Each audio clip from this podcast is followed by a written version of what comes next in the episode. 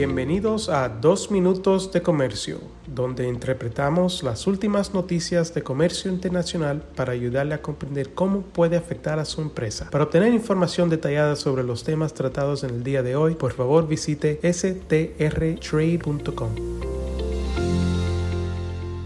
Hoy es miércoles 18 de enero de 2023. Soy Álvaro Ferreira, consultor independiente con Sandler, Travis Rosenberg.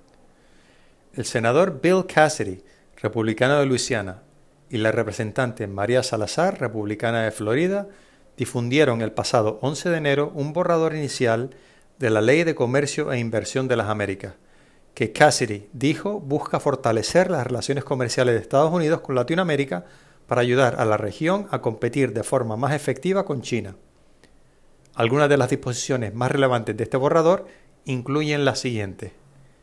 El establecimiento de una nueva Asociación de las Américas con naciones de todo el hemisferio occidental que comprometa a los socios a unirse al acuerdo entre Estados Unidos, México y Canadá, es decir, el TEMEC o USMCA, a reducir la influencia de China en el hemisferio y a desarrollar regulaciones uniformes, entre otras acciones la creación de nuevos puestos senior en el USTR y los departamentos del comercio y Estado de los Estados Unidos para supervisar esta nueva asociación.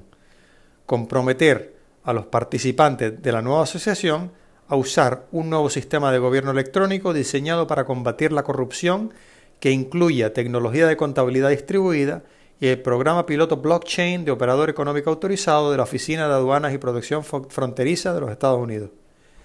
La creación de una nueva cuenta dentro del Departamento del Tesoro y la asignación de 5 billones de dólares en incentivos fiscales para fomentar la reubicación de las industrias estadounidenses y las cadenas de suministro estratégicas, además de otras prioridades. La ampliación del acuerdo de preferencias comerciales de la Cuenca del Caribe, es decir, el CBTPA, para incluir a los países asociados como un paso temporal hasta que se unan al TEMEC y USMCA requerir que el Departamento de Comercio de los Estados Unidos presente una estrategia hemisférica para las cadenas de suministro estratégicas y disponer la creación de zonas económicas estratégicas relacionadas. Y por último, proporcionar financiación de tarifas de reciprocidad de Menemes que se transfieran a la cuenta de relocalización de las cadenas de suministro. Este proyecto de ley es bastante ambicioso y en una legislatura que se espera complicada podría llegar a ser un punto de encuentro factible entre republicanos y demócratas, ya que las dos partes parecen estar genuinamente interesadas en frenar la creciente influencia de China en el hemisferio occidental y fomentar la reubicación de las cadenas de suministro desde China y Asia en general a los países de la región. Esta propuesta probablemente experimentará varios cambios en su camino legislativo, pero es una iniciativa muy interesante cuya evolución seguiremos monitoreando en los próximos meses. Un cordial saludo. Con profesionales en nueve oficinas, Sandler Travis Rosenberg es la firma de abogados más grande del mundo dedicada a asuntos legales de comercio internacional, aduanas y exportación.